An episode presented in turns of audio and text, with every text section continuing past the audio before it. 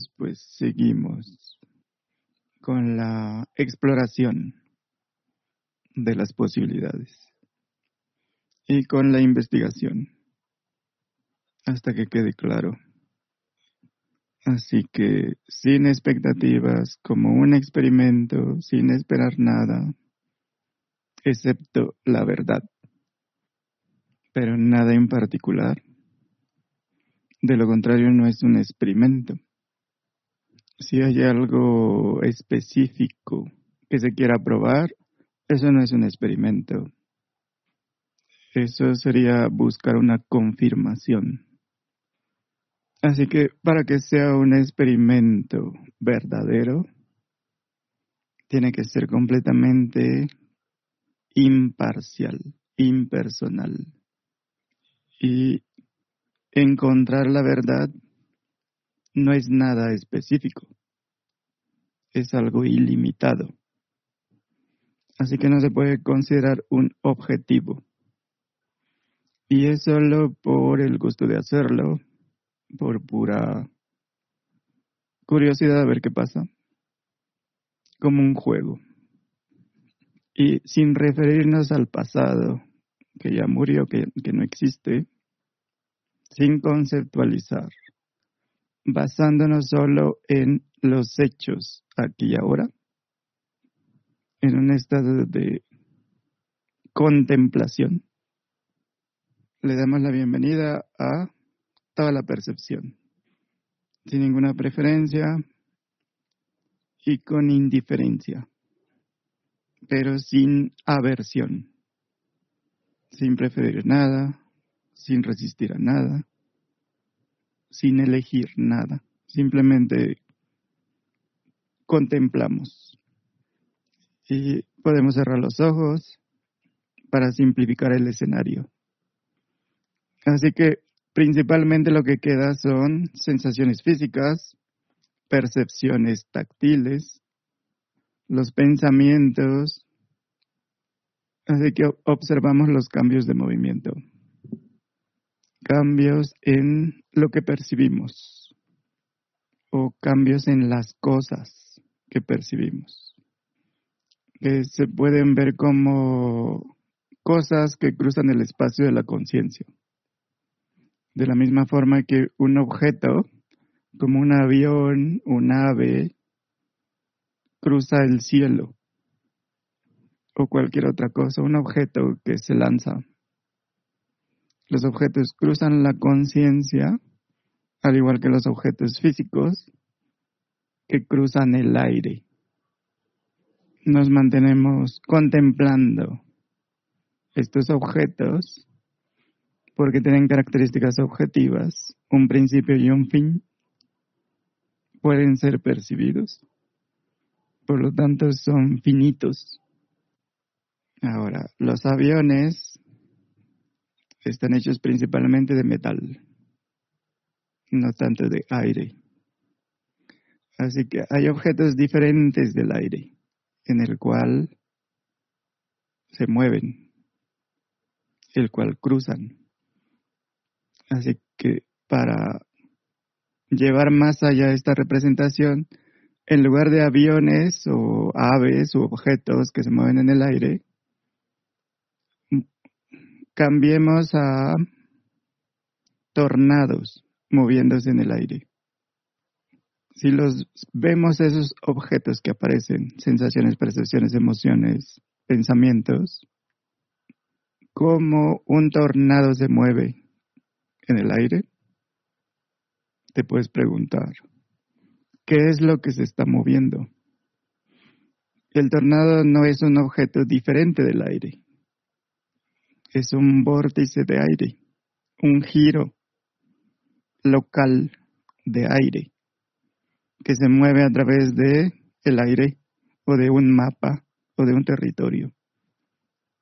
Pero no es mm, técnicamente un objeto. Está hecho de aire. No hay límites que separen ese vórtice de aire. Incluso el movimiento del vórtice a través del aire no se puede separar del giro en la misma tierra. Así que el movimiento sería una combinación de giros que empiezan, terminan, mientras el vórtice se traslada de un punto a otro.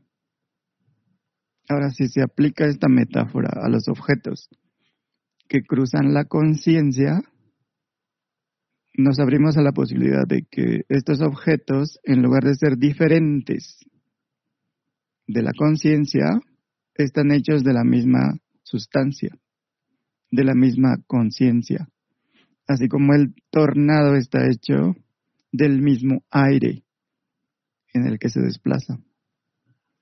Y pues pertenecen a la misma, a la misma atmósfera que, atmósfera que están cruzando. Entonces, estos objetos que cruzan la conciencia están hechos de la misma sustancia. Ahora, las percepciones serían la forma en que la conciencia se mueve localmente, por decirlo así, en sí misma. Igual que el, el tornado es una forma en la que la atmósfera se mueve en sí misma.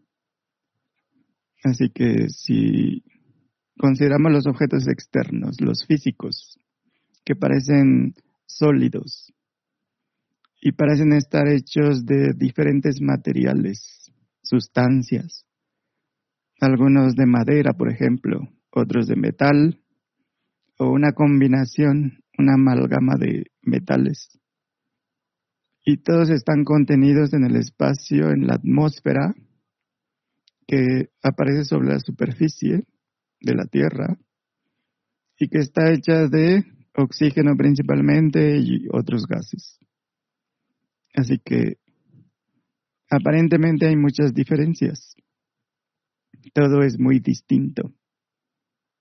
Pero si consideramos que está hecho de la misma sustancia, si regresamos a la metáfora del aire que se mueve en la atmósfera y el avión que cruza el espacio, ahí se puede ver una distinción entre algo sólido y el mismo mm, aire moviéndose en el aire.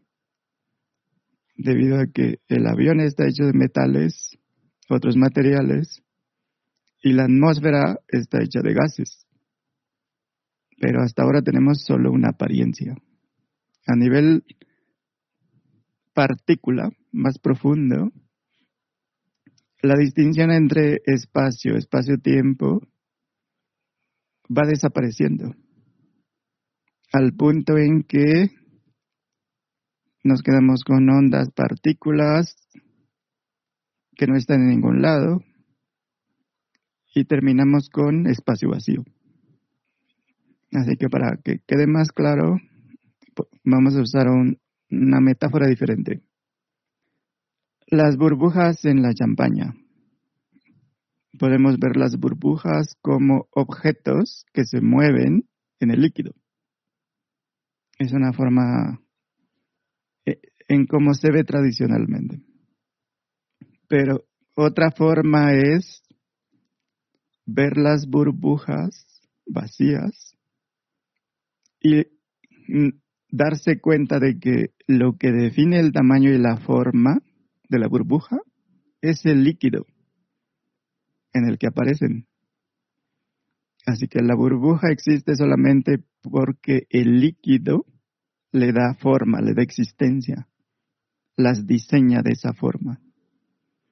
Así que están hechas de líquido de la misma forma que el mundo físico que percibimos es diseñado, construido, no de objetos bien definidos, como en el caso de la burbuja, ni separados, como parece que están separadas las burbujas, sino que son definidos por la sustancia que les da esa forma, ese diseño, por el espacio vacío en el que aparecen, existen, desaparecen. Igual que las burbujas. Y así como la realidad de la champaña es la champaña misma, está conectando las burbujas, definiéndolas, creándolas y desapareciéndolas, aniquilándolas. También podemos ver los objetos separados como creaciones, diseños, manifestaciones que se desarrollan y que son aniquilados por la misma realidad en la que aparecen, la misma realidad que los une a todos, los unifica. Así que tenemos los pensamientos, percepciones, sensaciones, emociones. A nivel superficial o sutil, a nivel de la mente, son creados, existen, desaparecen. En la conciencia, que es la realidad, que se da cuenta de esos fenómenos. Y lo que queda de esta división aparente o distinción entre lo interno y lo externo es lo que llamamos experiencia humana, que sería el lado interno del ser, hecho de pensamientos, sensaciones, y el lado externo, que sería el mundo, que se percibe a través de los sentidos. Esto externo, o el espacio vacío, o eso en lo que aparecen, sería la realidad que les diseña, les da, los manifiesta, les da forma y también los aniquila, les da existencia y los desaparece. Así que investigando un poco más la naturaleza de estas divisiones, nos podemos preguntar, las divisiones, lo que llamamos división o separación, ¿lo experimentamos? ¿Está basado en nuestra experiencia o es conceptual, puramente intelectual? Intelectual. Encontramos que es obviamente un concepto, una sobreposición porque lo que sea que estamos experimentando está hecho de conciencia, de realidad. Y nada de lo que experimentamos puede ser separado. No hay separación en el universo. Es puramente funcional.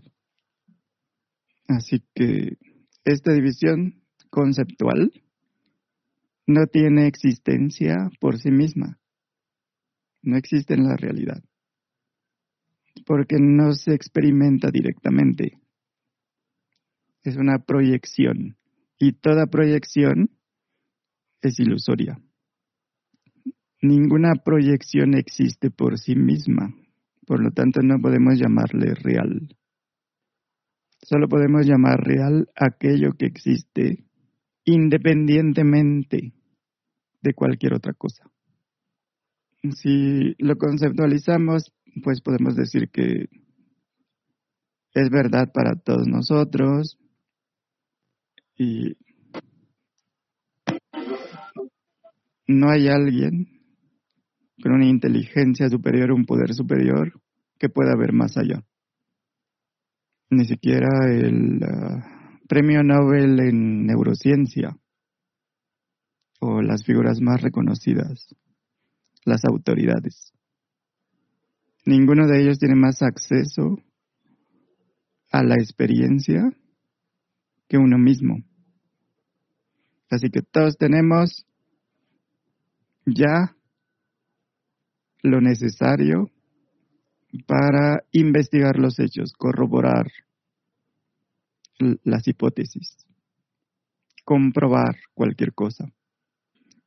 Así que experiencialmente nunca experimentamos una división entre lo que llamamos interno y externo. Eso es solo conceptual. La siguiente pregunta que podemos hacernos es, si esta separación fuera verdadera, significaría que la percepción de un mundo físico externo es una ilusión. Si realmente hay una separación, todo lo que percibimos estaría desconectado. Si hay una separación, no hay conexión.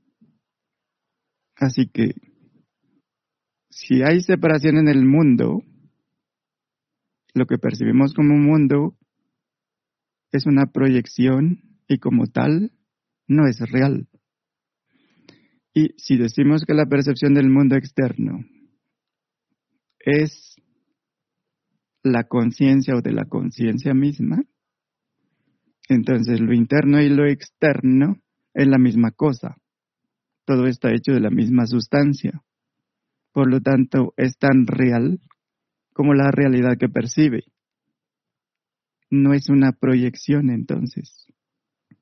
Para percibir un objeto externo de forma real, la realidad que percibe tiene que ser la realidad de lo que percibe. Debe ser la misma, lo mismo. Son la misma sustancia. Están hechos de lo mismo. Así que la realidad de un pensamiento, de una percepción, sensación, emoción, sería la, sería la realidad de la misma conciencia. O sería la conciencia misma, pues. Igual que la, la realidad de la burbuja en la champaña es la champaña. La realidad de la burbuja en el espacio-tiempo, en el espacio vacío consciente, es la del espacio vacío consciente. Ahora, los nombres, las etiquetas no son importantes. Les podemos llamar burbujas de realidad, burbuja de realidad física o sutil o como sea. Para que la percepción sea real, entonces, debe existir ya una conexión entre las realidades respectivas. Así que, por un lado, está la realidad de la burbuja, por otro lado la realidad de la percepción de la burbuja a través de los sentidos, hecha por lo que se da cuenta, que en otras palabras sería una conexión entre la realidad física y la realidad que percibe esa realidad física, lo cual significa que no hay separación, es lo mismo.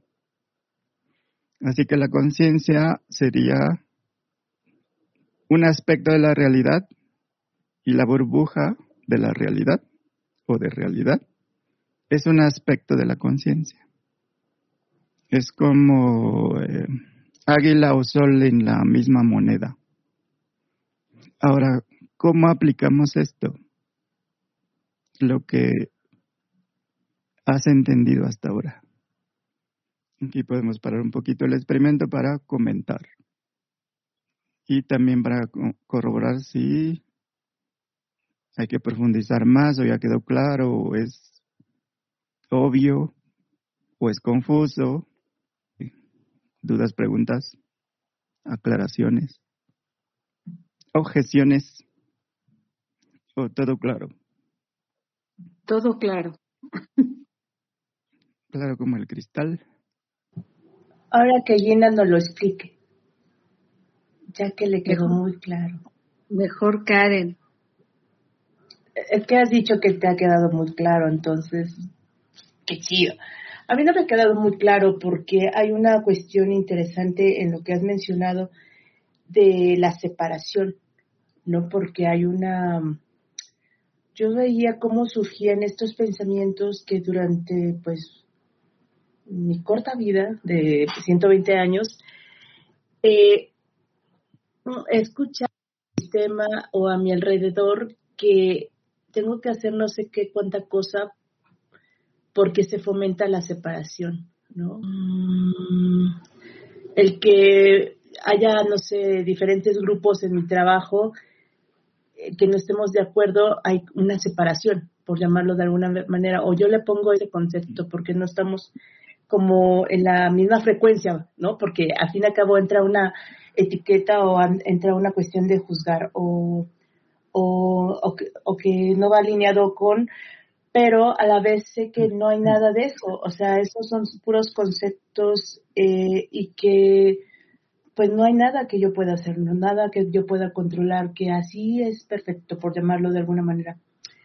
Pero el que simplemente yo observe que ese, esa persona o ese grupo no va alineado con lo que yo considero que son mis valores, ahí se hace una separación, ¿no? Entonces, pero veo que son conceptos por lo que estás explicando y que en esencia, pues, no existe esa separación, ¿no? Realmente solamente son ideas, creencias, conceptos, mi mala leche, no sé. Mm. Em, entonces, eh, lo que yo estoy viendo, porque también hablas de la realidad de lo de esta burbuja, si yo me veo como una burbuja del champán, entonces que parece que soy solita, me veo como burbuja y no como la esencia del champán.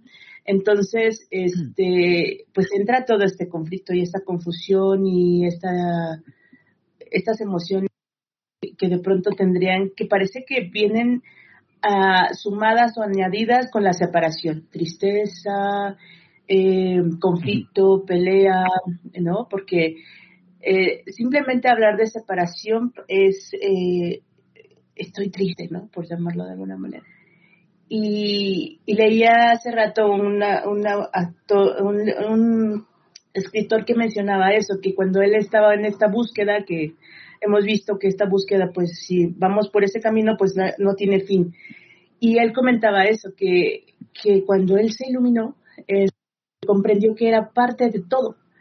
No, sé si esta, a ver, apenas voy al principio, si desde la parte conceptual lo entendió, ¿no? O, realmente, eh, por lo que llevo, es, es realmente desde la experimentación, desde la corroboración, si esto queda claro el, el ser uno, porque mm. lo hemos platicado y lo he hablado y lo he platicado con otras personas, el ser uno es realmente a ver si es cierto, o sea, si soy parte, la esencia del champán o solamente me quedo desde la burbuja diciendo que soy parte, o sea, la esencia, o sea, de, esta bebida.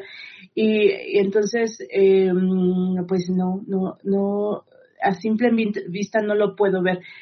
Sé que ahí siento que hay algo mucho más que no puedo ni explicar, eh, pero desde esta razón, por llamarlo de alguna manera, soy esa burbuja. Entonces, por llamarlo de alguna manera, porque sé que no lo soy, pero para hablarlo de, y, explicarlo y, poder hacer mis preguntas, comento que soy esta burbuja, ¿no?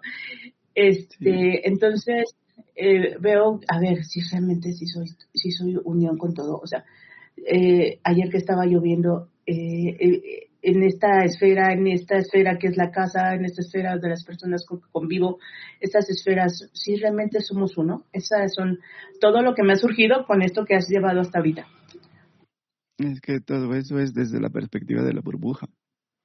Aquí lo que hay que entender primero es, la burbuja no existe por sí misma.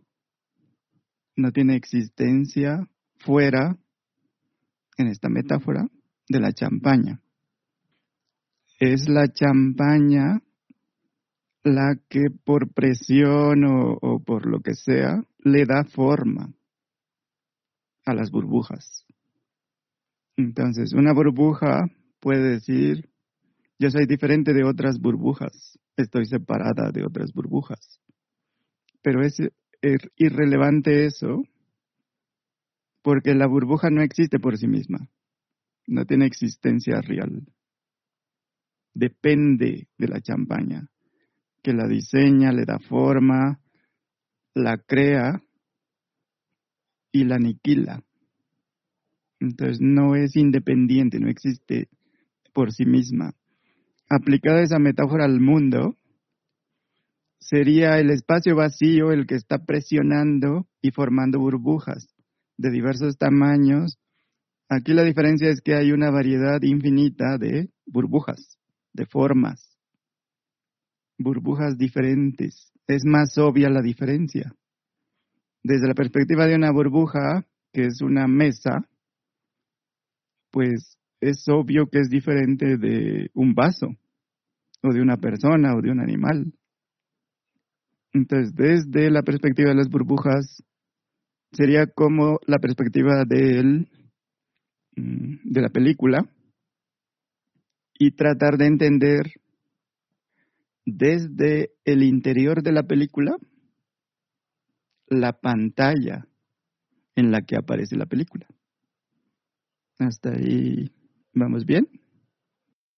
Sí, yo quiero consumar algo también en esta parte de la separación, porque también me hizo ruido que como es un concepto muy vendido en esta cuestión de desarrollo humano y la parte espiritual es que hay que encontrar la, la mm, pues la no separación, ¿no? El, el reconocer que somos uno y como que viene acompañado de un montón de cosas o prácticas para hacer esta unión, ¿no?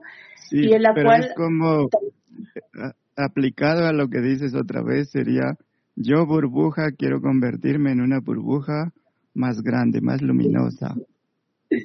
Exactamente. Entonces tengo que ir con otras burbujas que son así para que me hagan, porque esta burbuja va con alguien, con un gurú, eh, un iluminado, maestro ascendido, lo que sea, una autoridad, porque supone que esa autoridad tiene como un botón mágico que aprieta, inmediatamente lo y convierte al buscador en una burbuja como la otra. Entonces, desde ahí no... No se puede.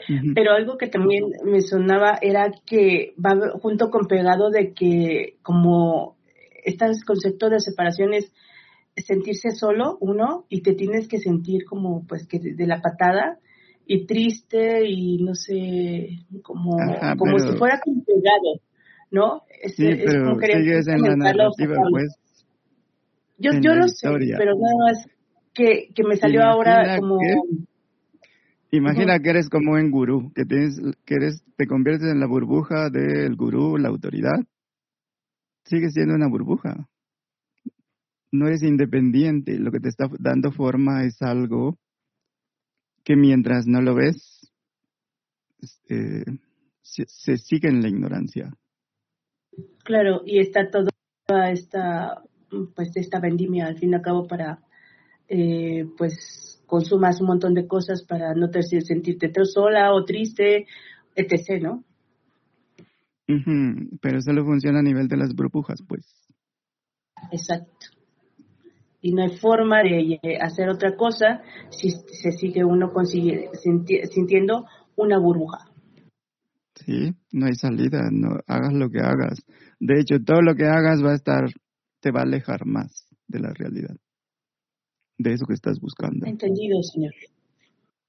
Entonces la aplicación práctica sería simplemente reconocer que constantemente, como ahorita, simplemente reconoce. De manera implícita, estoy haciendo distinciones entre interno, el interior de la burbuja, y lo externo, lo que está fuera de la burbuja. Y puede ser sutil esa distinción, pero reconocerlo.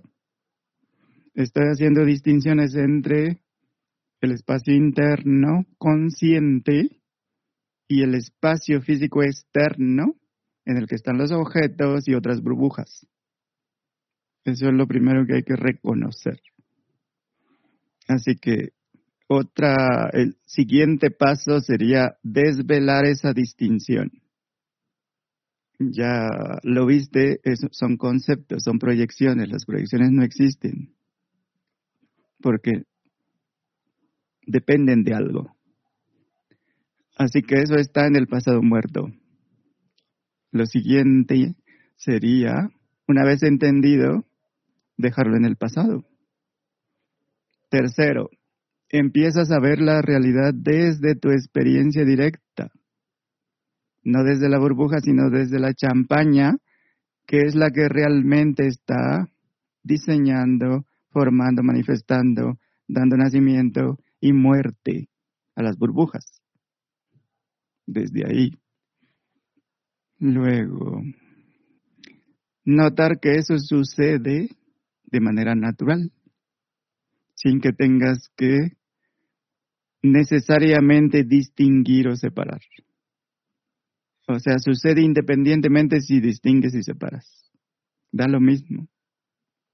Ahora, hay que reconocer que hay pocos casos en los cuales estas distinciones son útiles. Por ejemplo, cuando tomas el cuchillo en lugar del martillo para cortar eh, carne o, o vegetales o fruta. Ahora, si tienes que clavar un clavo, pues el cuchillo como que no tiene mucho caso. Para eso hay otra herramienta. En este sentido, es útil esa distinción. Pero cuando estas herramientas ya no son necesarias para hacer una tarea específica, lo mejor es dejarlas en el cajón de herramientas. En lugar de llevar las herramientas para todos lados y tratar de usarlas en situaciones, en actividades en las que no son necesarias, para las que no sirven, para las que no son las adecuadas. Entonces aplica lo mismo para el estado natural que sería el estado real, que sería el, el espacio interno-externo es el mismo. No son dos, es uno solo. La realidad es una sola. El espacio vacío consciente es la conciencia misma. Así que todas las burbujas están hechas de la misma sustancia. Son solo burbujas de realidad que aparecen, desaparecen en la champaña del infinito. Entonces aquí paramos otra vez para ver si queda más claro, faltan más metáforas, más profundizar, profundizar más o qué. ¿Todavía hay dudas? ¿Preguntas? No. Entonces, ¿les puedo hacer examen? Adelante. ¿Y sacan 10? ya ves que comentamos que todo ya lo, lo tenemos bien planchado. Vamos a ver entonces. Mm, tomemos el espacio-tiempo. Primero un concepto, concepto espacio-tiempo, y luego lo cotejamos experiencialmente. Entonces, empezamos con experiencialmente, la llamada experiencia del ser humano, humana, está hecha de percepciones.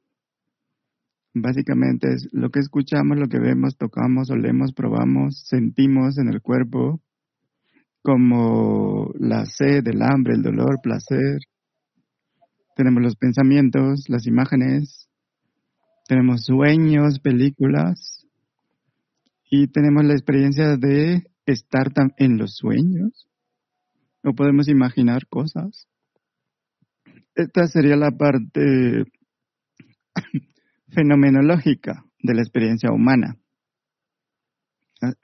En base a lo que tenemos, que sería estas cosas, cómo aparece el espacio, basándose en lo que dijimos. ¿Cómo es creado este espacio? Que todos aseguran que existe, es real. ¿Te refieres a, a cómo, cómo creamos el cuerpo y cómo creamos los pensamientos y esto? No, a cómo creamos el espacio. ¿Cómo es que aparece eso del espacio? Nuestra experiencia humana está hecha de percepciones internas y externas, llamadas así. La parte fenomenológica son los cinco sentidos y las sensaciones que tenemos como que son físicas del cuerpo, hambre, dolor, placer, sed. Y también están los pensamientos, emociones, y están las imágenes, las películas, los sueños, la imaginación, y las, las, las secuencias, pues. No hay más. Entonces, con esas cosas, ¿cómo es que construimos el tiempo y el espacio? Empecemos por el espacio. Viene de la posibilidad que tenemos. Viene de la distinción entre percepciones.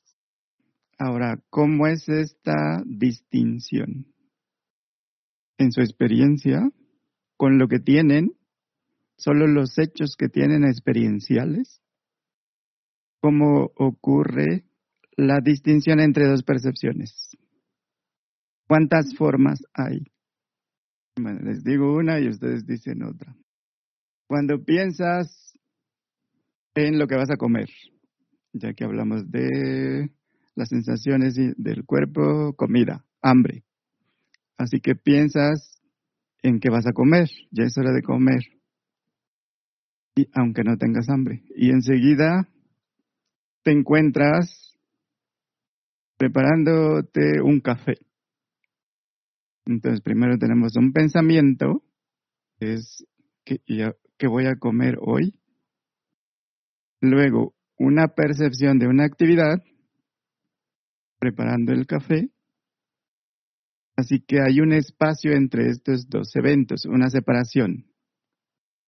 Y a eso se le llama tiempo, porque hay uno antes y uno después, uno antes que el otro. Solo que aquí el tiempo se infiere. Tenemos la distancia entre dos recuerdos y tenemos un orden. Así que debo distinguir. Comparo las dos memorias, dos recuerdos, mm, hago una relación entre una y otra y las etiqueto. Y digo, esta fue antes que la otra. Un antes y un después. Un antes y un después incluye tiempo, ¿no? Buenas noches. A ese respecto, y de como lo estás refiriendo, bueno, de alguna manera yo lo veo como como la forma como crean las caricaturas, que es una imagen y la van moviendo y cuando la corren pues parece que está corriendo, es decir, sí hay un espacio entre una imagen y otra. Este, sin embargo, como seres separados, ordinariamente le damos continuidad, creemos darle continuidad y eso es a lo que se llama tiempo, no sé, algo así. Aquí lo interesante es la distinción entre dos percepciones. Que una es un pensamiento y una es una actividad. Entonces, una sería en el espacio interno y otra en el externo. Entonces, otro ejemplo sería como cuando vamos a despertar, que eh, aparentemente estás durmiendo, pero sabemos que no es así, que todo el tiempo hay, eh, hay una, sabemos, hay una presencia, o bueno, como cómo es la, la espera, deja, es, que estamos, pues voy a usar la palabra, conscientes que estamos durmiendo. Nos damos cuenta que está durmiendo el ¿Eh? cuerpo, por llamarlo de alguna manera, porque realmente no es así pero hay un, estás comentando, hay una, eh, como un una, eh, pensamiento, por llamarlo de alguna manera, antes de despertar, algo que se da cuenta que está durmiendo, esa, era la, palabra que buscaba, y que ya va a despertar, lo que llamamos me voy a despertar, pero realmente no nos estamos despertando. Y después viene la, la, acción que el cuerpo se despierta, por llamarlo, eh, abre los ojos y empieza a ver movimiento, ¿no?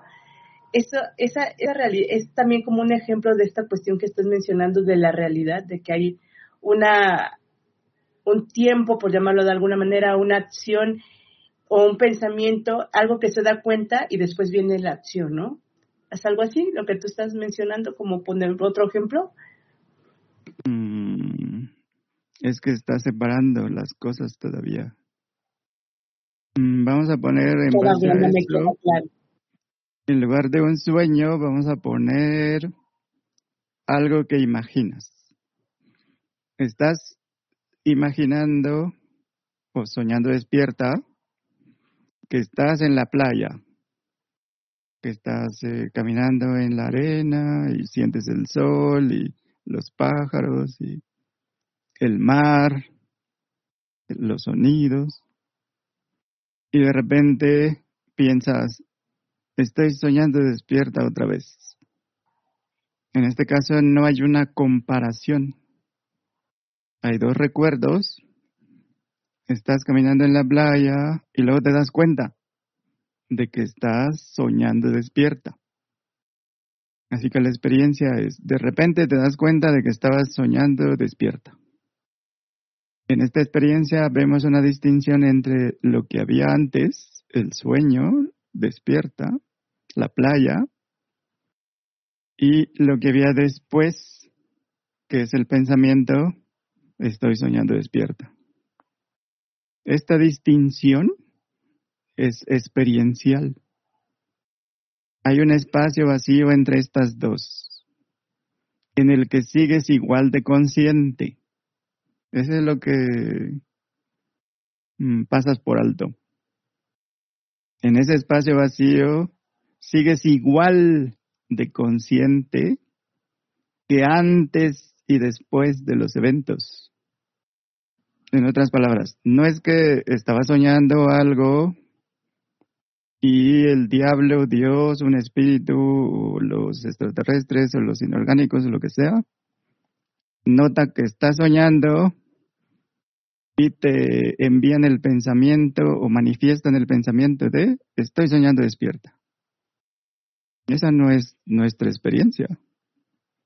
La experiencia es estoy soñando despierto, estoy totalmente presente y consciente durante este sueño, soy el soñador de este sueño o el imaginador de, lo que estoy imaginando y luego, durante el reconocimiento de que estoy soñando, imaginando, también estoy totalmente presente y consciente, al igual que estoy totalmente presente y consciente en el intervalo. Si ves la diferencia o es lo que decías. O bueno, ¿queda más claro? Anda mucho más claro. Entonces, la verdadera distinción no está en las comparaciones de los recuerdos, ya que eso es inferido en base a ideas preconcebidas, pre, preelaboradas, ya armadas. Entonces, no está entre comparar. Eso no es experiencial, no es lo que estamos experimentando. La verdadera distinción está en el intervalo, en el espacio vacío, entre los eventos. Lo que hemos dicho o llamado espacio vacío entre pensamientos, entre dos pensamientos, entre pensamiento y emoción, entre un evento y otro evento, entre un elemento y un fenómeno. Entonces tenemos una percepción el sueño despierto, reconocemos que estamos soñando despiertos, en ese momento de reconocimiento somos puro espacio vacío consciente. Y luego formulamos el pensamiento de lo que nos dimos cuenta. Me doy cuenta de que estoy soñando, lo cual significa, soy el soñador, no el soñado que está imaginando o que está como una burbuja. Entonces, experiencialmente, así se establece la distinción. Es una forma de entendimiento. entendí que estaba soñando. Porque hay un intervalo. Y en estos espacios somos la realidad pura, pues. Porque en ese espacio no hay nada. Y pues para tener un espacio, independientemente del tipo de espacio, debe haber separación. Sin, sin la separación no hay espacio. Pero lo que determina la separabilidad entre percepciones es el intervalo, el espacio vacío, la experiencia de ser conscientes. Eso es lo que está entre las dos cosas. Es lo que fundamentalmente somos.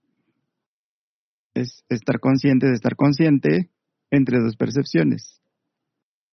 Así que independientemente de la forma de espacio-tiempo, experiencialmente siempre está en esos intervalos la conciencia pura. Entonces podemos rastrear hasta este intervalo entre las percepciones, el espacio entre pensamientos, que lo podemos etiquetar como espacio mental.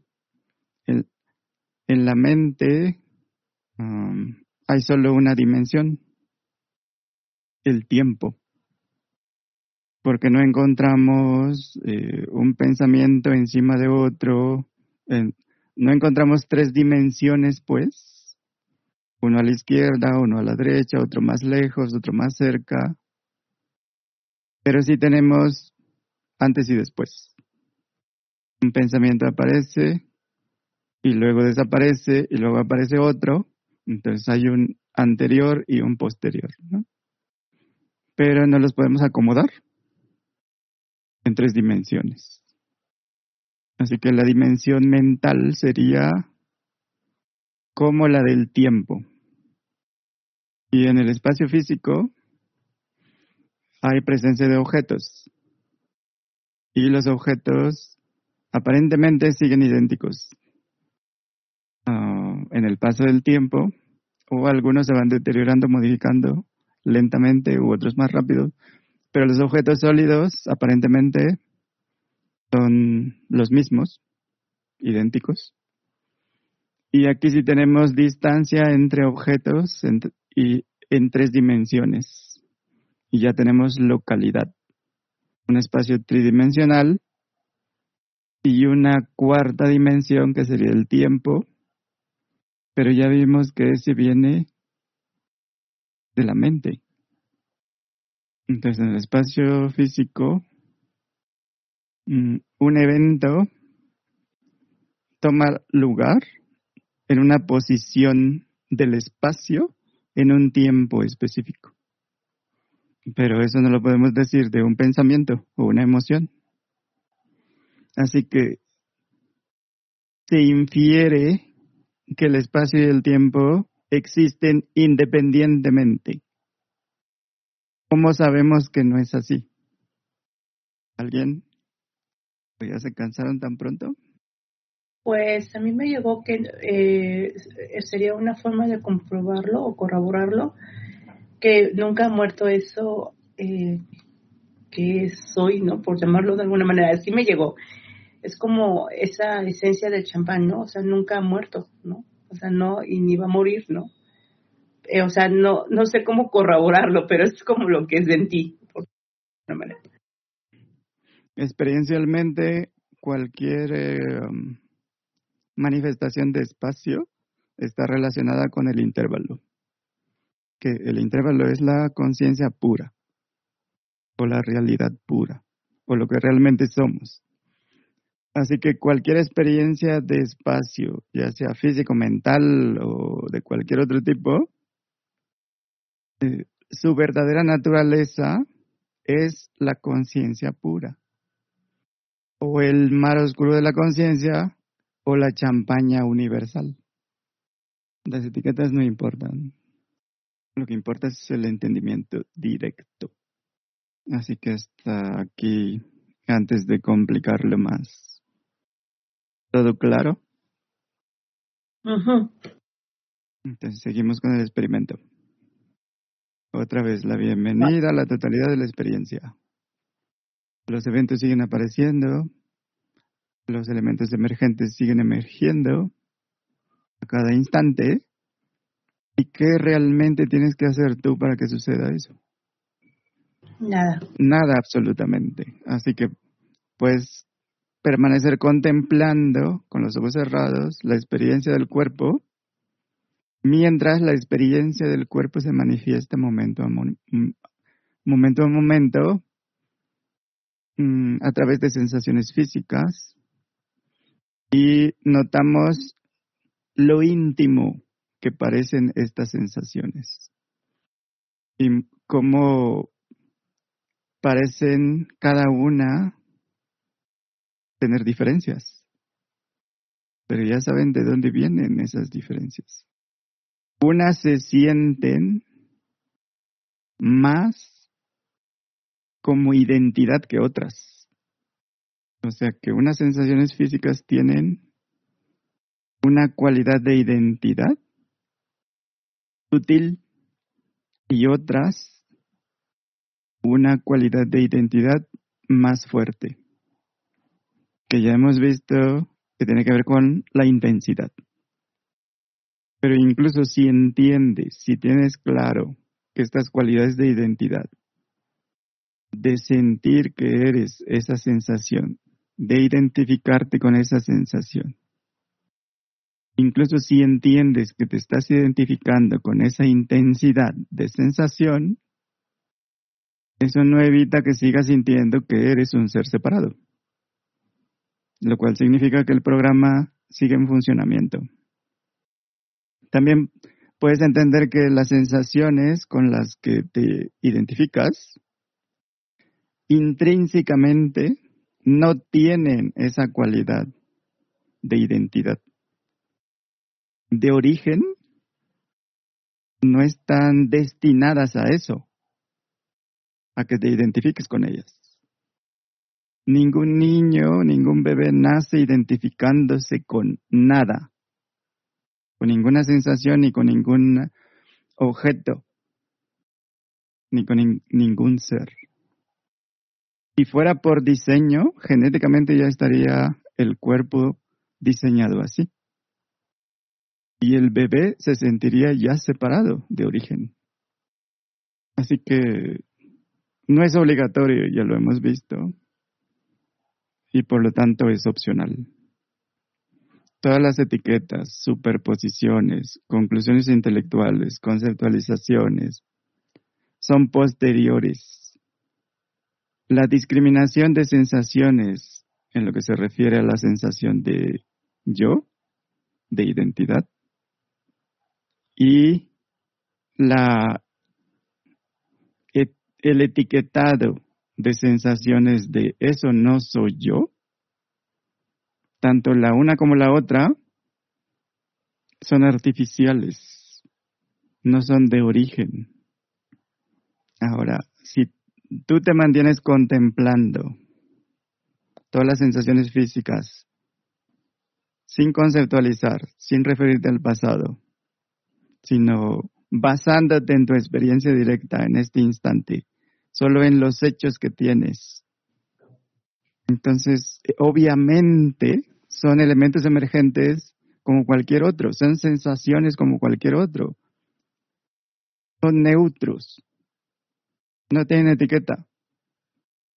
Eso obviamente es artificialmente conceptualizado. Pero hay una discriminación adicional, una distinción entre sensaciones de percepciones externas como sonidos, aromas o percepciones visuales y pensamientos. Un pensamiento parece que tiene esta cualidad de identidad que una percepción de uh, un avión o una casa no tiene. Así que lo que percibimos lo podemos resumir en dos, dos categorías sensaciones físicas y pensamiento. Y por otro lado, sería lo que vemos, escuchamos, probamos, olemos, tocamos. ¿Qué sería el resto? Con los ojos cerrados, pues lo que queda principalmente son los sonidos, sensaciones táctiles, quedan los pensamientos, las emociones, sensaciones no táctiles, como vimos la sed o um, hambre. Y la sensación táctil tienen una mezcla de sensorial y externo, como la piel que toca la silla. Y esta sensación pues señala cosas mm, acerca de la presencia de la silla y de la piel, que son obviamente sobrepuestas artificiales. Así que en este sentido la sensación táctil tiene de, de las dos categorías, la de identidad y la de no identidad. Como yo soy el cuerpo, pero no soy la silla. Entonces está lo íntimo de la sensación física y al mismo tiempo esa intimidad es transferida a lo que se toca. Y eso explica de alguna forma la intimidad que se siente al tocar, acariciar al ser amado, a la mascota, abrazar a alguien. En la caricia hay una intimidad de la piel. Y como esta sensación es una mezcla entre interno y externo, esta intimidad se involucra en la sensación táctil, que sería el sentido del tacto uniendo lo interno con lo externo. Y a veces se, puede calificar como la sensación de amar en términos relativos, como dos cuerpos que hacen el amor, o se aman, o se abrazan, o se quieren. Y um, si vemos el objeto, como la silla en este caso, si relajas completamente el cuerpo en la silla, Sueltas todo el peso sobre el área de contacto. Es una decisión que estás haciendo y estás manteniendo mientras contemplas la sensación táctil del área de contacto. Y al mismo tiempo como solo contemplas, le das la libertad de que sea lo que realmente es o todo lo que pueda hacer. Está libre. Así que no tienes que proyectar nada. Queremos solo los hechos, tal cual. Y pues recordamos que toda proyección es ilusoria, toda proyección no es independiente, no existe realmente. No podemos confiar en eso. Así que no le asignas ninguna calificación, ningún, ninguna etiqueta. Solo contempla la sensación. Ahora nota la transición del cuerpo en la silla y de la silla en el cuerpo, aprovechando que esta, este sentido pertenece a ambas categorías, dentro y fuera. Intelectualmente hay una imagen en dos dimensiones, que está el contorno del cuerpo que lo separa del mundo, pero experiencialmente la piel, en lugar de separar, se une con la silla. Y por lo tanto, con lo externo. La división a nivel sensorial es un concepto que se sobrepone. Pero en la experiencia no hay tal división, separación no puede separar la sensación de la silla de la sensación de la piel o del cuerpo. Así que esta división no se experimenta. Por lo tanto, si hablamos de separación entre el cuerpo y la silla, estamos cubriendo esa ausencia de separación con la idea de la separación Pero si dejamos la sensación tal cual, es una sola. Así que, como lo estás experimentando directamente a través de esta contemplación, de la misma forma aplícalo a todo lo demás de manera local. Y una vez que ya lo tienes claro, un entendimiento directo, un entendimiento puro, en lo local, ya lo puedes aplicar en cualquier lugar, en cualquier momento, en cualquier situación. En toda situación. Las veces que sean necesarias hasta que ninguna separación entre el cuerpo y el resto del mundo exista, porque no existe realmente. Es una existencia aparente. Hasta que sientas la conexión, la comunicación, la unicidad, la unión, el cuerpo y el universo que le rodea son un solo cuerpo. O sea, las burbujas de la champaña y la champaña son la misma champaña. Por lo tanto, tu verdadero cuerpo es la champaña, infinita, cósmica, o el universo.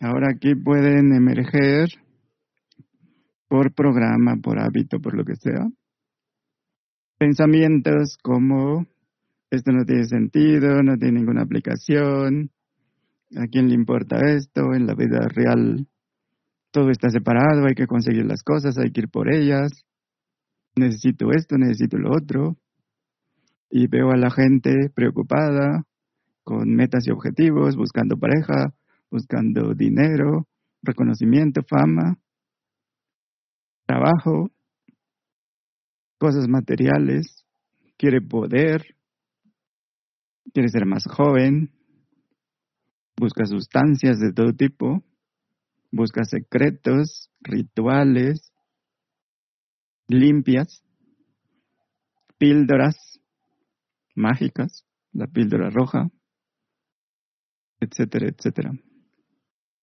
Puedes decir, pues en esta era de manipulación masiva los medios nos utilizan y hay una explotación masiva, prácticas de manipulación psicológica, influyen en nosotros, cambian la mentalidad de la población, hacen que la población crea esto, crea lo otro, crea lo que sea, cosas tontas, irracionales, ilógicas que no están basadas en nada.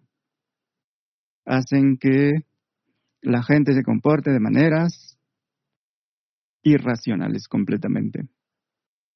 Entonces, ¿qué tal que esto no es más que una táctica técnica de manipulación o automanipulación?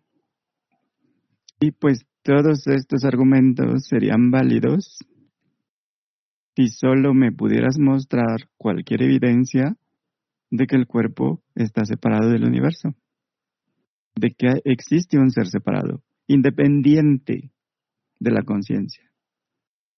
Entonces tendrían caso los argumentos. Pero al menos yo no encuentro ninguna evidencia. ¿Cómo existe una criatura fuera del universo? O una cosa, o un evento, o cualquier propiedad emergente, o situación, o fenómeno, lo que sea. Así que en este experimento que dijimos no está basado en ideas, creencias preconcebidas, dejamos el pasado atrás. Todo lo que crees saber no existe más. No queremos probar nada. Eso no sería un experimento. No queremos probar nada en particular. No esperamos nada. No hay expectativa. Lo que queremos es la verdad. Y la verdad no es una expectativa limitada, ni siquiera es una expectativa. Es el interés por la verdad. Y la verdad no es algo predefinido, preelaborado. Así que el experimento no es tonto, no es un sinsentido. Nos estamos basando en la experiencia directa en lo que tenemos en este momento, en los hechos, no en las ideas, creencias, suposiciones, teorías, hipótesis. Eso, la experiencia directa, es la inteligencia, el entendimiento más alto que conocemos. Porque nadie más tiene acceso a tu experiencia más que tú. No importa si es el psicólogo neurofísico más famoso que exista.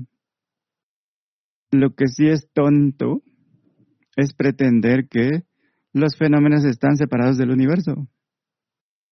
Y es tonto porque nadie lo ha demostrado, no hay ninguna evidencia, no hay ninguna prueba. ¿Por qué eso no parece tonto? ¿O acaso no es obvio que todo lo que está en el universo es parte del universo? Que la sustancia es la misma a nivel de partículas. Todo está hecho de lo mismo, a nivel de incluso de materia. No hay nada separado, todo está entrelazado, todo es parte de lo mismo. En otras palabras, el cuerpo es parte del universo. La sensación de unidad, de unicidad, es más consistente con eso que tú puedes comprobar directamente. En lo que se refiere al cuerpo en relación al universo o al mundo. Entonces la conceptualización de que lo que entiende que la piel es una barrera, que está separando el cuerpo de todo lo que le rodea, es solo una proyección. Así que si se entiende esto experiencialmente, no hay ningún problema con reconocer la sensación del cuerpo como una propiedad emergente, más como cualquier otra propiedad emergente del sistema, del sistema universo. Cuando no se requiere diferenciación para una actividad en particular, no es necesario diferenciar nada. Así que cuando el cuerpo no es requerido para una actividad, te puedes permitir la disolución del cuerpo, la disolución del ser separado del universo. Y pues no hay ninguna evidencia de que haya existido esa separación. Así que esta disolución no solo se siente bien, sino que es lo natural. Cero esfuerzo es requerido y es la condición natural del cuerpo. Y se puede pues calificar como la liberación de el cuerpo, del cuerpo físico, de la forma física, de la forma humana, la liberación del sentido del tacto, de los sentidos. Porque aparentemente el sentido del tacto está limitado en la forma humana, que ves en el espejo o ves a los demás en sus formas humanas separadas. Y sabemos la utilidad de esto. Sirve para interactuar, relacionarnos, navegar, movernos en el ensueño llamado mundo. Pero nada más. Son herramientas. Cuando no navegamos, podemos regresar estas herramientas a la caja de herramientas. En otras palabras, regresar los sentidos a su estado natural, o el cuerpo a su estado natural, la mente a su estado natural. Y así permitimos que evolucionen libremente en ese espacio vacío, donde no hay ninguna restricción, no hay que forzar nada. Y la liberación es simplemente conceptual. Aparentemente el cuerpo está aprisionado y la sensación táctil está dentro de los confines de esa limitación del cuerpo. Por lo tanto, un esfuerzo es requerido, energía es requerida para mantener ese cuerpo confinado. Pero si lo dejas libre, ya no tiene límite la sensación, se extiende libremente en el mar oscuro de la conciencia. Y esa liberación del cuerpo, mente cuando se le permite, naturalmente se refleja en ese cuerpo, mente físico. Fin del experimento. Dudas, preguntas, comentarios, objeciones. Despierten. O ya se cansaron. No, aquí estamos. Ahí estoy despierto. Eh, ¿Todo claro? Hay una, una, exacto, así como tú lo, lo, lo pones y lo identificas, y, y se ve como, se, se respira una claridad de lo, de lo fácil que es, ¿sí? eh, como decía hace, pues hacer experiment, experimentalmente todo, o sea, hacer eh, vivo y nada dar por y además todo está sujeto a juicio, bueno, no a juicio, sino a un porqué. Eh, lo que se me hace contradictorio es que como lo mencionas es bien sencillo, pero por más que le le doy vuelta, o sea, ¿por qué no implementamos o por qué, qué, qué nos detiene para poder hacer este, este teatro, escenario y, eh, eh, hacer otro muy diferente? Ahí es donde no veo el, cómo, no veo cómo, hacerlo. Y recordando las eh, experiencias, por ejemplo, de, de todas aquellas personas que tienen el borde de la muerte, en ese punto rompen con eh, esa es la, contradicción que yo noto. O eso es en cuanto a lo que nos explicas y, en mi caso poderlo hacer más constante y con mayor eh, fluidez.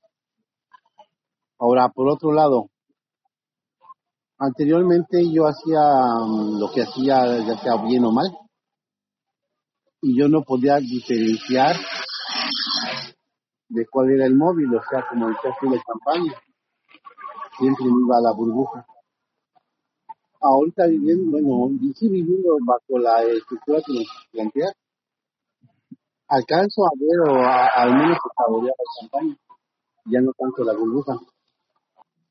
Pero aún así veo esa limitante, ¿sabes? A, a, a navegar. ¿cómo poder navegar en con esta soltura sin tanto pleito? Esta sería mi, mi observación, ¿no? O sea, y sí, de alguna manera también sería una pregunta, ¿tá? no sé tú cómo nos ves, cómo ves este punto de como dónde nos podemos apoyar para poder tener esta ¿Quién puede contestarla? ¿Avanzados, avanzadas? Yo no le entendí lo que dijo. No se le Se escucha raro, ¿no? Se escucha raro. Sí. Había mucho ruido. Aparentemente la, es acerca de lo mismo de las la perspectiva de la burbuja. A ver si vamos a mm, profundizar un poco, analizar ese punto. A veces el diagnóstico del padecimiento está equivocado y por eso hay que pedir varios varias mm, diagnósticos diferentes, otras opiniones. En este caso, no es que nos perdemos en el mundo lleno de actividades relacionadas con el mundo, como en el caso de la burbuja o en el, en el soñado, que se pierde en el mundo y se vuelve un buscador y, su objetivo es la liberación o lo que sea. El asunto es que nos perdemos en el sueño, en el trance, en la ilusión, en la proyección o conceptualización. Podemos estar activos en el mundo, en el sueño, en los sueños. Podemos estar conociendo, entendiendo, aprendiendo. Cualquier cantidad de cosas. Podemos celebrar constantemente. Todo totalmente despiertos, presentes, conscientes. Así que no nos perdemos en un mundo o en un sueño ilusorio. Nos perdemos en la creencia y sensación de separación, de ser un ser separado, de ser una burbuja, en lugar de ser la champaña, de ser el soñado, en lugar del soñador. Ese es el diagnóstico. Cuando te identificas con un ser separado o la burbuja, en la metáfora de la champaña, que en ese momento eres dependiente de la champaña. Y la champaña te hace y deshace, porque no existes independientemente de la champaña. Solo hay que reconocer, elijo la ignorancia, elijo ignorar la realidad que soy. En la metáfora de la champaña, soy la champaña y elijo ignorar que soy la champaña y en lugar de eso, soy la burbuja. Entonces voy a pretender ser algo que no soy y que nunca voy a llegar a ser. El malentendido, eh, en este caso, hace, eh, o hace parecer que la conciencia necesita mantenimiento. Y entonces hay que hacer prácticas, eh, rituales, um, meditación o atención plena, mindfulness o un ritual secreto o usar sustancias mágicas. Entonces, es un malentendido, pues. La necesidad de preservar, de mantener eh, cierto tipo de actitud, como pensamiento positivo o actitud correcta o una ideología, un sistema de, de creencias para reencontrarnos o para cultivarnos o cultivar la conciencia o subir de niveles o lo que sea, no tiene sentido porque debe ser obvio ya que no hay forma de perder la conciencia. Somos la conciencia. O la champaña, pues. Lo que sí podemos hacer es pretender que hemos perdido la conciencia o que el nivel de conciencia se ha disminuido y que hay que incrementarlo. Y entonces ya tiene niveles y estoy en el tercer nivel de 100. Pero en realidad nunca perdemos nada. ¿Cómo perdemos lo que somos ya?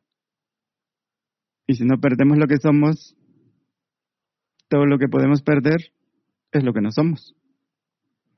Pero aquí más bien hay que reconocer que es nuestra elección, como el intervalo, como el espacio vacío, hay que entender que decidimos sentirnos la burbuja o el ser separado, el personaje, porque disfrutamos el teatro del infinito. Nos gusta la actuación, el drama, la comedia o la acción o lo que sea. Nos gusta pretender que estamos en un viaje del héroe, un viaje de superación.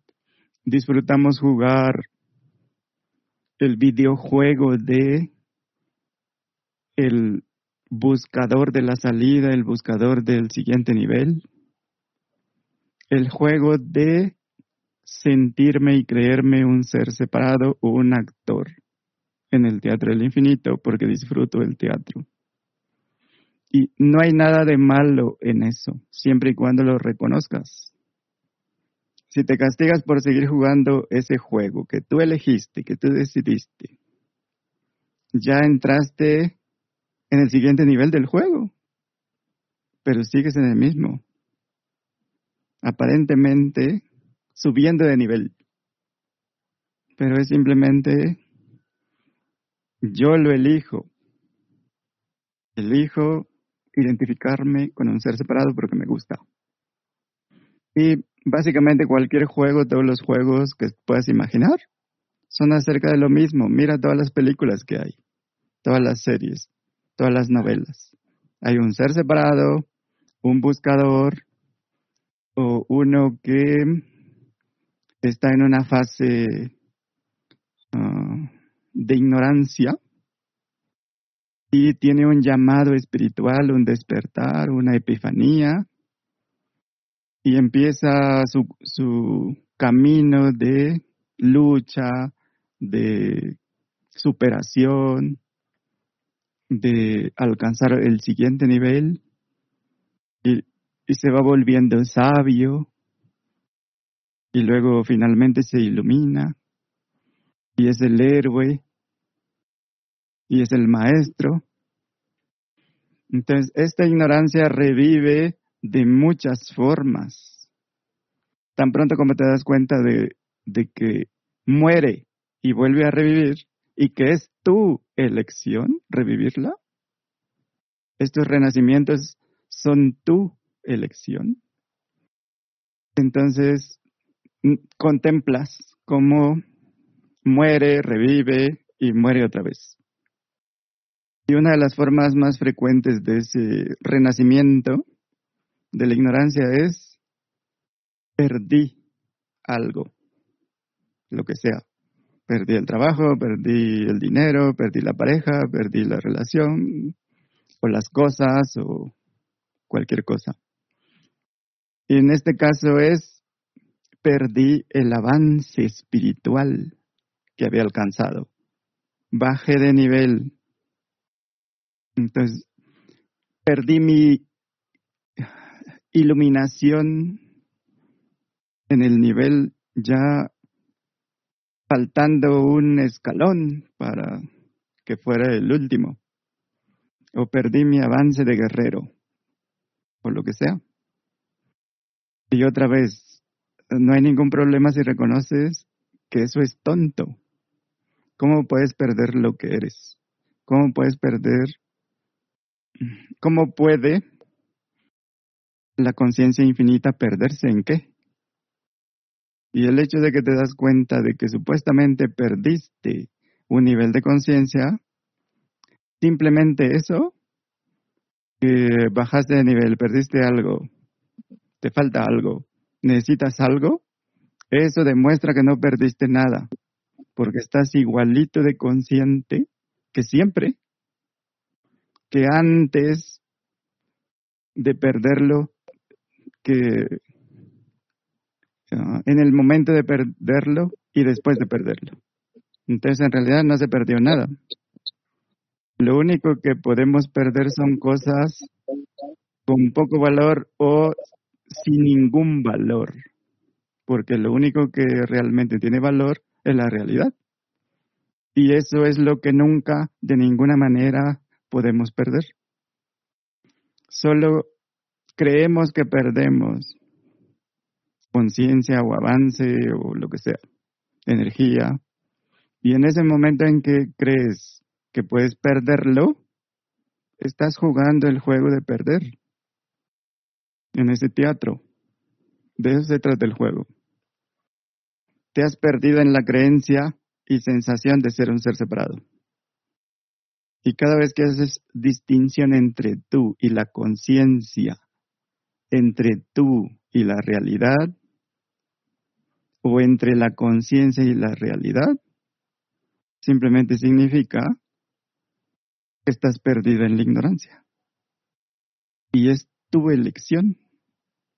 No es algo que un espíritu te hace. Um, no sé si disvaríe mucho. O si se relaciona con la pregunta.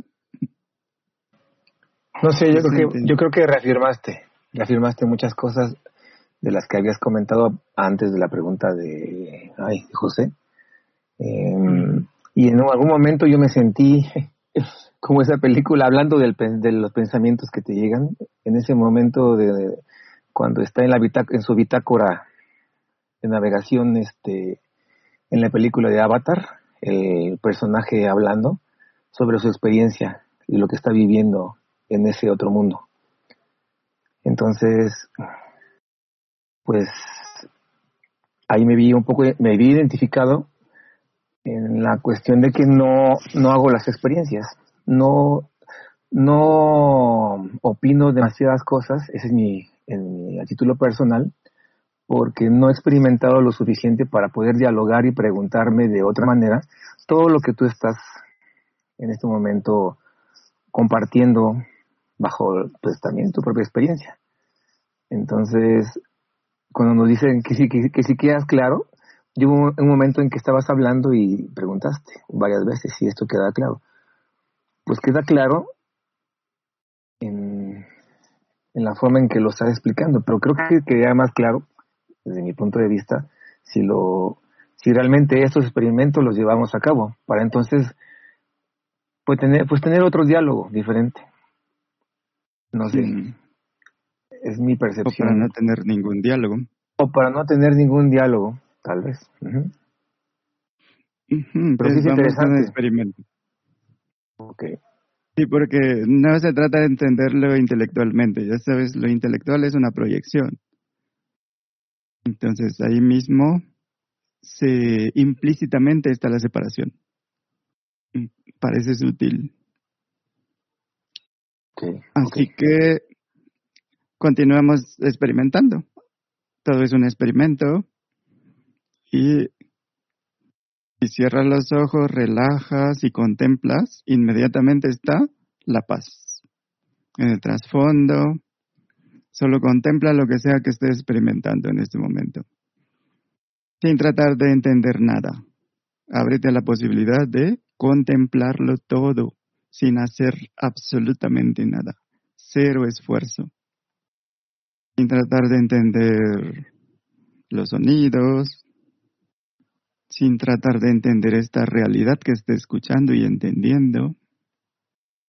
Simplemente contempla cómo es que sin ningún esfuerzo estás entendiendo, te das cuenta de pensamientos, de sensaciones, y los pensamientos parecen como sonidos, tienen una cualidad como de sonido. Y estás escuchando a través de del oído, utilizando el cuerpo. Así que ese trasfondo, ese intervalo, ese espacio vacío, no puede ser enfocado. Puedes intentarlo ahora mismo. Puedes enfocar en todos los demás fenómenos, todo lo que percibes, excepto en eso que percibe. Sin embargo, es obvio que eso se da cuenta de lo que digo.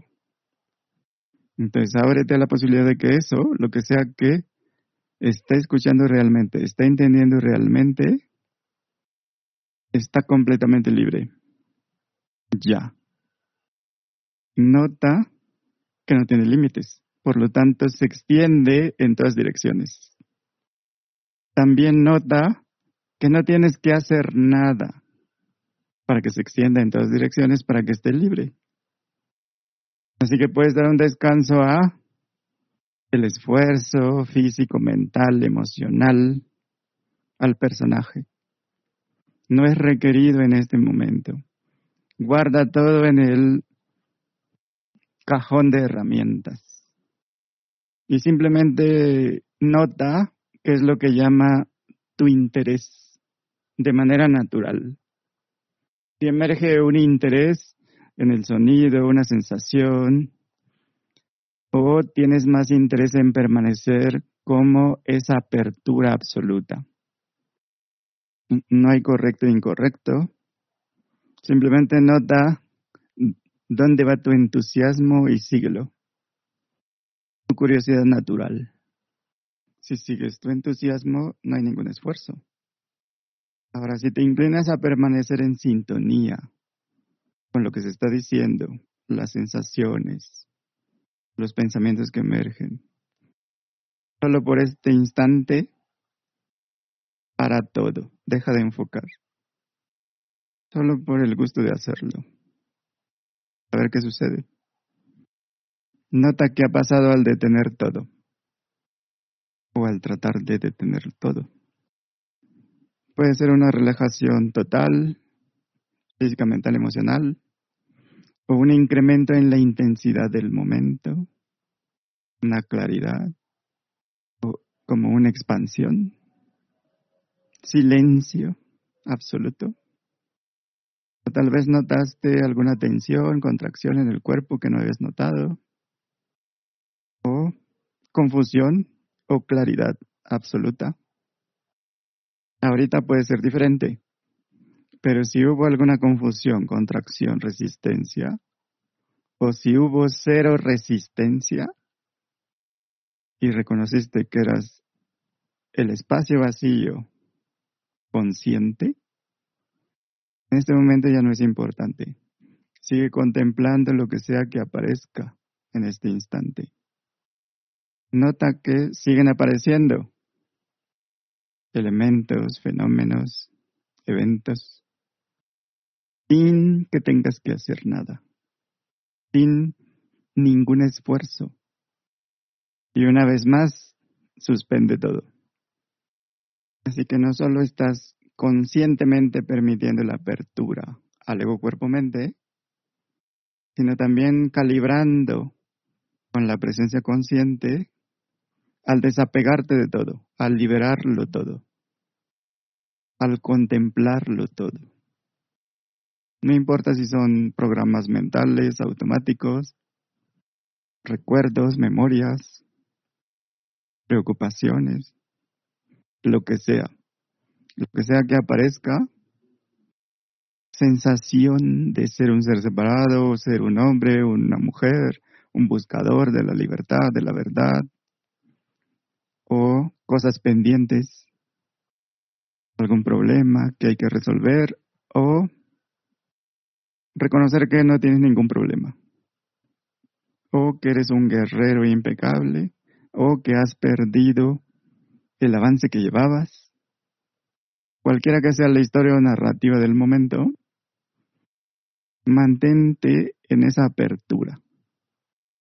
Y nota cada invitación a no hacer, a suspenderlo todo, a desenfocar. Así que cada vez que así lo sientas, simplemente acepta la invitación a no hacer, a pararlo todo, a parar el mundo, a dejar de hacer lo que siempre se hace en piloto automático, por hábito, costumbre, tradición. Incluso si es solo un instante, el mundo se colapsa, todo se disuelve. Y mantienes tu atención abierta, desenfocada, y sigues tu entusiasmo, y el entusiasmo te lleva al no hacer, a la paz absoluta, a la plenitud, a la aceptación total, a la liberación total, al desapego absoluto, y aceptas la invitación, simplemente lo único que tienes que hacer es permanecer como el espacio vacío consciente. Y nota cómo al liberar el cuerpo, la mente, de manera natural, fluida, sin esfuerzo, todas las tensiones se disuelven por sí mismas. Y es porque tú conscientemente decides no hacer dejar de seguir la misma narrativa, dejar de proyectar. Simplemente contemplas esa tendencia, ese impulso de enfocar la atención en algún elemento emergente, en forma de pensamiento, emoción, percepción, sensación, tensión o expectativa o lo que sea. Si mantienes tu atención abierta, no enfocada en nada, totalmente desenfocada. Nota qué pasa con la sensación de separación a nivel de pensamiento, sentimiento, sensación o el llamado mundo exterior. Reconoce esa apertura total, esa ausencia de separación, que además es indivisible, ya está completa. Solo por curiosidad comprueba si hay límite, separación entre un evento y otro, si hay un final en la conciencia, si tiene un límite. Ahora, investiga si realmente, si de verdad la mente está demandando tu atención en forma de pensamientos, emociones, proyecciones, programas. Nota si eso es real, si realmente eres esclavo de la mente o si el ego te aprisiona. ¿Es esa tu experiencia? ¿Hay algo que te esté aprisionando como una burbuja? ¿O eso es una proyección? Nota también la elección siempre presente. ¿Enfocas en lo que sea que emerja? ¿Te identificas con eso? ¿O permaneces como el espacio vacío consciente en lo que todo aparece y desaparece? Es tu elección. No hay nadie más ahí. Sigue notando lo que sea que emerja, contemplando. Ahora, confirma si realmente hay algo como aburrimiento, impaciencia, agitación, adormecimiento. ¿Es real? ¿Existe por sí mismo? ¿Es algo que encuentras ahí? Sin proyectar, sin imaginar, sin sobreponer, sin manufacturar, sin inventar o imaginar. Si solo contemplas, puedes notar la elección de aceptar totalmente el contenido de la experiencia sin identificarte con nada o la elección de identificarte con algo que percibes, como la sensación del cuerpo, o involucrarte con tu historia personal, con el pasado, la narrativa, el diálogo interno, la importancia personal. Solo como un experimento elige ser el intervalo, el espacio vacío, el trasfondo. La conciencia en lo que todo emerge se desenvuelve y naturalmente se disuelve como una burbuja. Si notas alguna incomodidad física, puedes comprobar que en el momento en que decides contemplar, ser la apertura, ser el intervalo, ser la realidad en la cual aparece esa llamada incomodidad, nota qué pasa con esa sensación, si le permites que se desenvuelva naturalmente. Ahora, es obvio que en cualquier momento puedes elegir la realidad o la ignorancia, ignorar la verdad. En cualquier momento puedes involucrarte con libertad de hacerlo o no.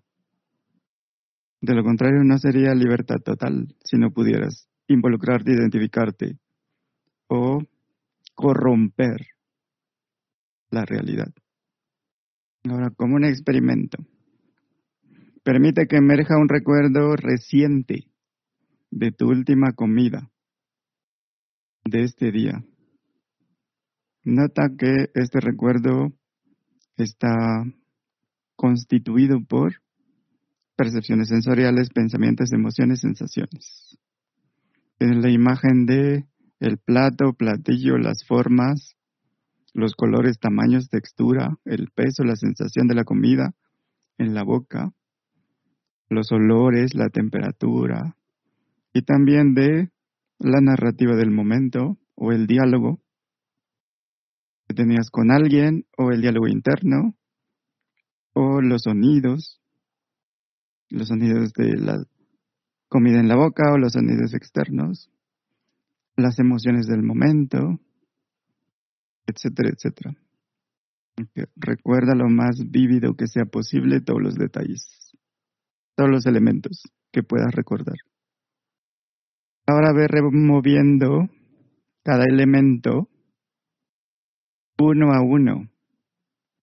Remueve las características físicas, perceptuales, las interpretaciones, las sensaciones, las emociones, los pensamientos, lo que estabas percibiendo. Ahora quédate solo con la experiencia de percibir, sentir, escuchar, ver, saborear, oler. Ahora ve removiendo esas experiencias sensoriales y quédate solo con la experiencia, con los hechos puros, sin conceptualizar, sin etiquetar, sin calificar, sin percepciones, sin emociones, sin sensaciones, sin pensamientos. Ahora, ¿eres capaz de tener la experiencia de comer sin imágenes, sonidos, sensaciones, pensamientos, conceptos? ¿Sin percepción? Si eres capaz de hacerlo, eso demuestra que lo que sea que percibes existe por sí mismo, es independiente del perceptor, realmente está separado, es independiente de las proyecciones mentales, es independiente de la conciencia. ¿Es esa tu experiencia? Contempla un momento más las percepciones, pensamientos, emociones, sensaciones que aparecen y desaparecen. Y nota cómo al permanecer, al descansar en ese espacio vacío consciente, cómo ese espacio vacío consciente sigues inalterable, intocable, siempre presente, sin principio ni fin, sin necesitar nada, sin requerir nada realmente.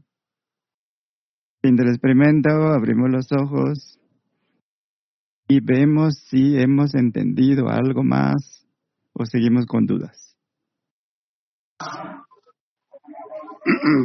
Sí, Germán, ya tengo, bueno, sí alcancé a ver el, bueno, en mi, en mi, en mi caso, el, nudo con el que normalmente me ato.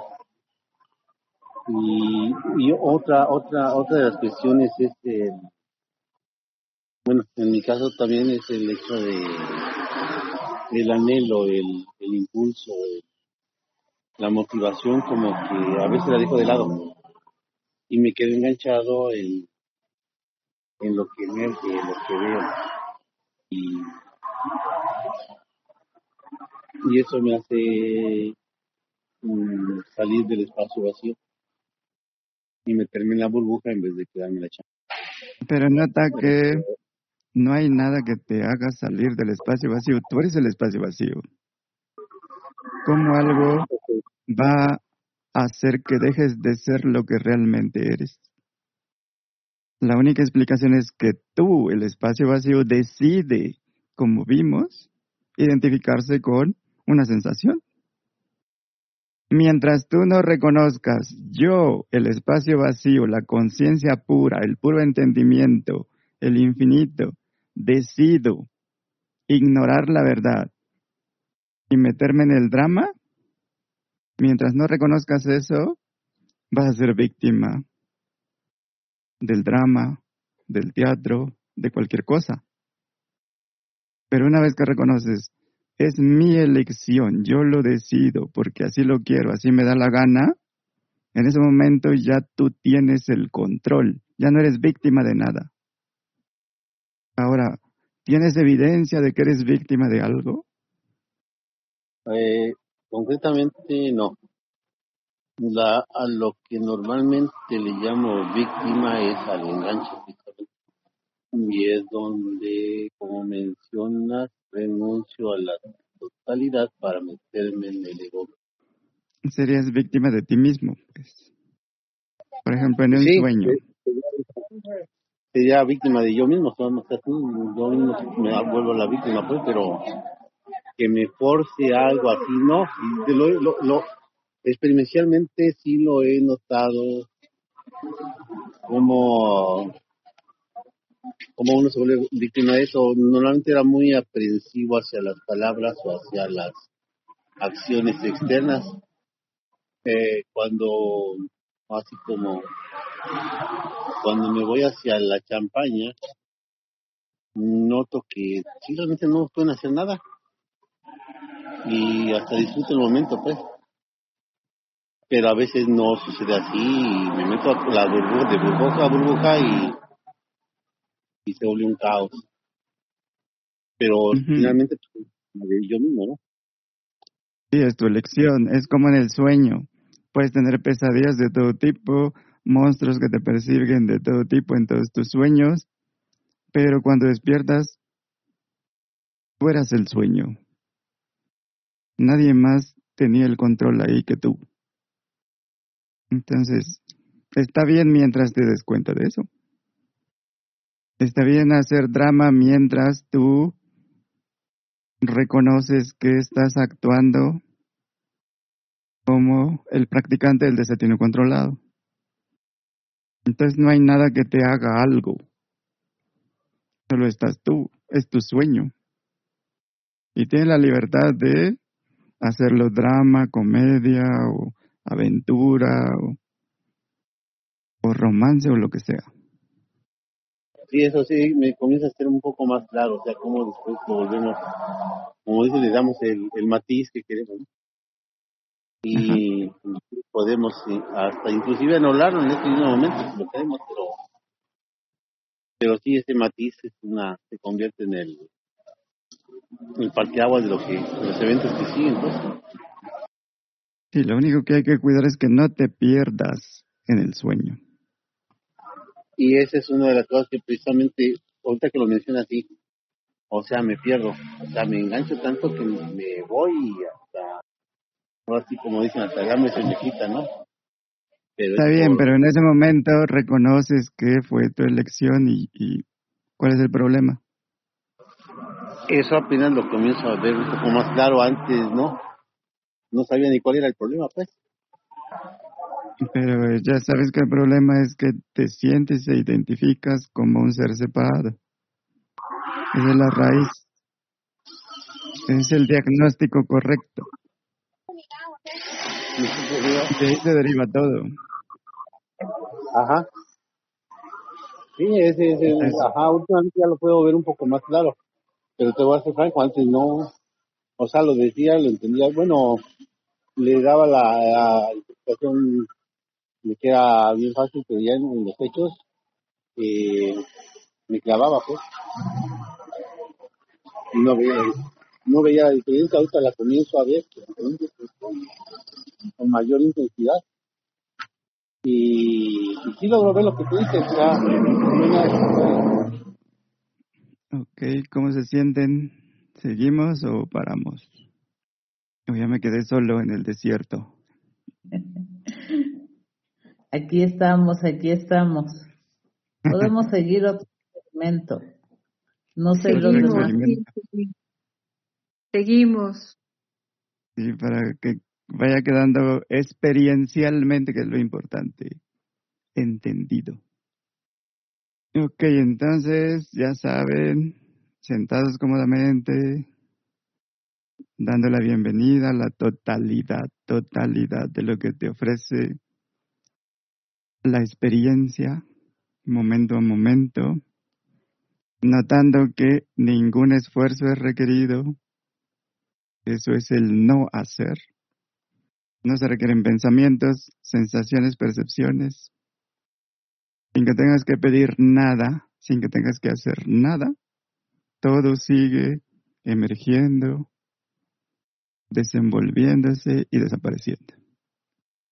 Es como estar sentado en literalmente en el teatro del infinito.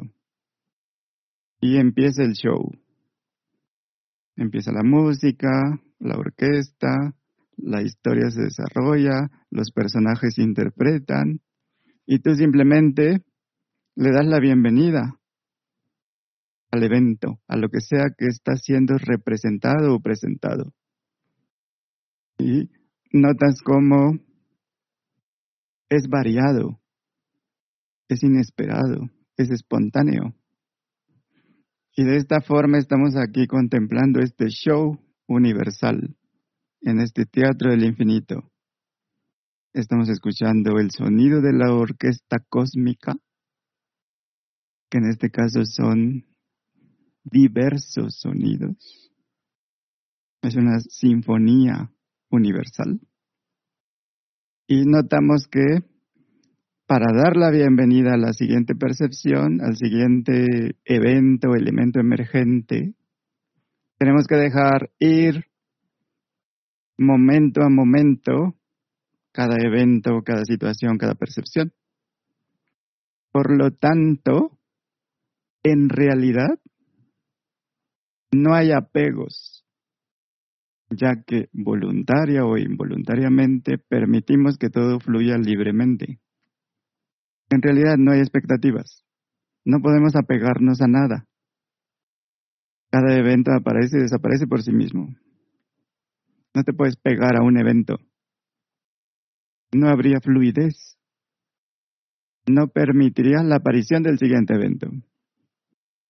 Así que esto solo es posible si eso que percibimos es neutro en realidad no es ni agradable ni desagradable. Esas etiquetas son posteriores a la experiencia. Y es por eso que le podemos dar la bienvenida y al mismo tiempo mantenernos indiferentes a ello, porque no es posible que te apegues a un evento. Los eventos están fluyendo naturalmente, hagas lo que hagas aferrarte a un evento, pretender que te aferras, es parte del evento, es parte del teatro. Lo que tenemos es lo que es. Y si no nos referimos al pasado, lo que es es lo que es, es neutro. No es ni positivo ni negativo. Así que la configuración perfecta para la mente o el cuerpo o el personaje es la neutralidad, porque es la verdadera, es lo que realmente hacemos. Le damos la bienvenida a todo con una indiferencia benevolente, natural, sin podernos apegarnos a nada realmente.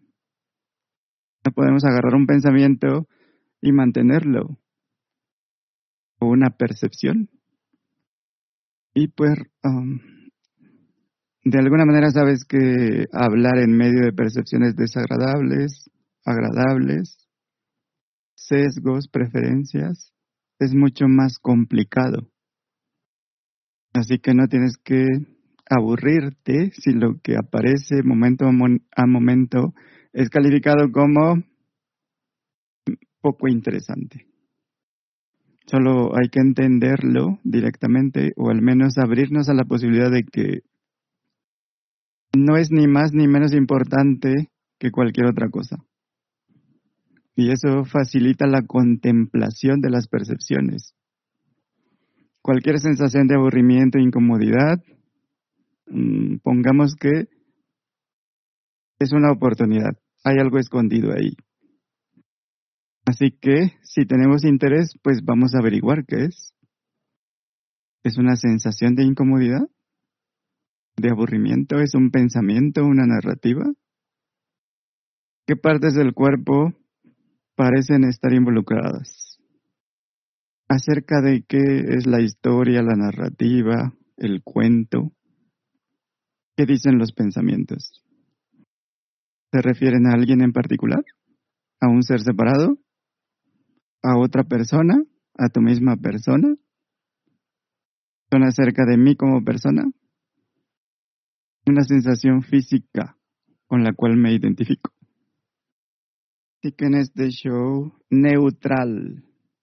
Que estamos presenciando, podemos identificar la variedad de personajes, que en este caso sería lo que sea que esté emergiendo.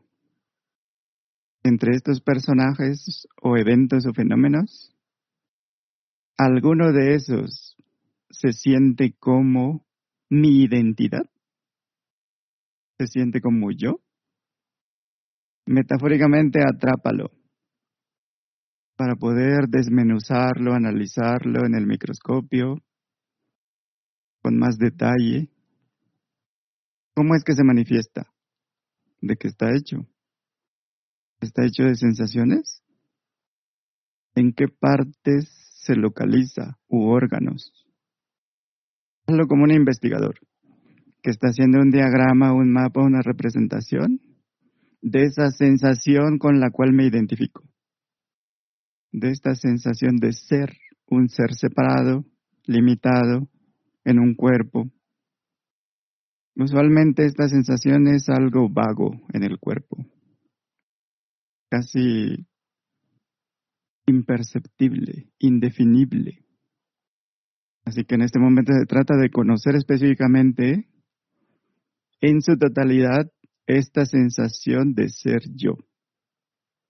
Entender que es realmente, por así decirlo, lo queremos ver directamente a la cara, sin pestañear, sin desviar la mirada, con atención absoluta, interés absoluto. Obviamente sin tratar de cambiarlo, sin tratar de cambiar la sensación. Este no es el objetivo. El objetivo es analizarlo objetivamente. Veamos estas sensaciones como si fueran un pájaro a la distancia en el cielo que no puedes ver claramente. Así que lo vas cazando hasta que lo capturas. Ya que lo tienes en tus manos, en condiciones controladas en un laboratorio, lo analizas de pico a garras, sus plumas, los ojos, las patas, las alas, todos los detalles, hasta que no quede nada sin investigar. Una vez que ya lo conoces completamente, lo exploraste completamente, lo analizaste completamente, hasta el último detalle, lo puedes dejar ir. No es necesario tenerlo prisionero. Ya lo conoces.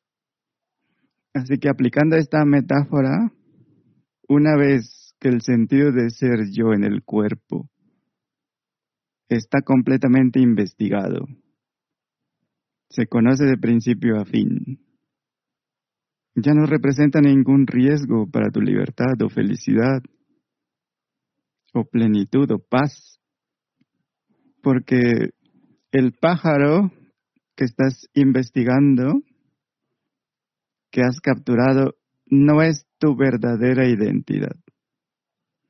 Y tampoco requieres mantener la atención en esta sensación de ser, un ser separado, limitado, para mantenerlo controlado o a raya.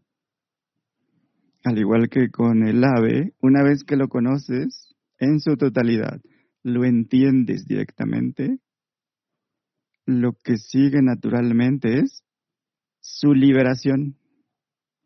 El ave queda libre y tú quedas libre del ave.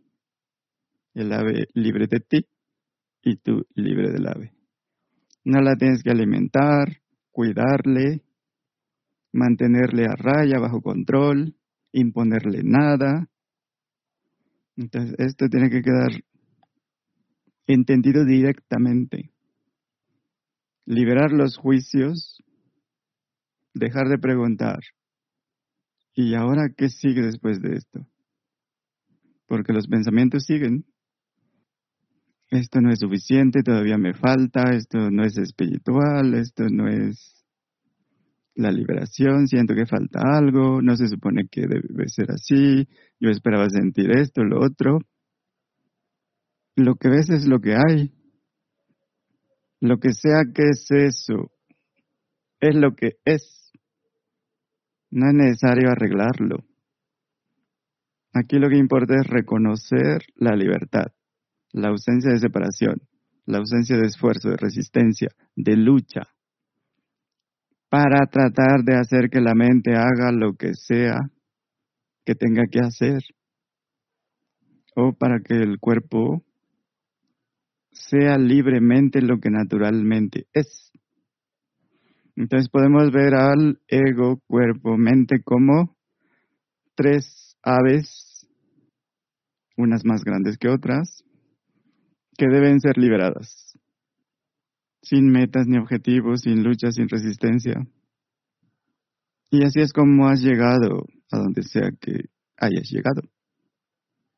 Lo que sea que percibe el cuerpo, lo que sea que percibe a través del cuerpo en la mente, en el mundo, no es realmente importante. Lo importante es dejar que todo sea lo que es. Y tampoco se trata de una pasividad absoluta. Todo lo que aparece, pensamientos, emociones, sensaciones, acciones, ya es una actividad. Así que si aparece el pensamiento de hay que hacer esto, y eso nos lleva a tomar alguna acción específica, eso ya no viene de la sensación de ser un ser separado, una persona, un personaje, un hombre, una mujer, porque el ave ya fue liberada, se perdió en el mar oscuro de la conciencia. Pero eso no significa que hay que ser sin pensar, sin actuar, sin sentir, sin percibir, de lo que se trata es de ser y actuar sin pensar y sentir que soy un ser separado una conciencia limitada. Así que cuando se trata del bienestar del ego, cuerpo, mente, que otros equivocadamente identifican como tú, como lo que tú eres, hay que liberar estas estructuras. Son vehículos, herramientas. No son tú la conciencia infinita que se da cuenta de eso. El infinito no requiere de ningún tipo de mantenimiento.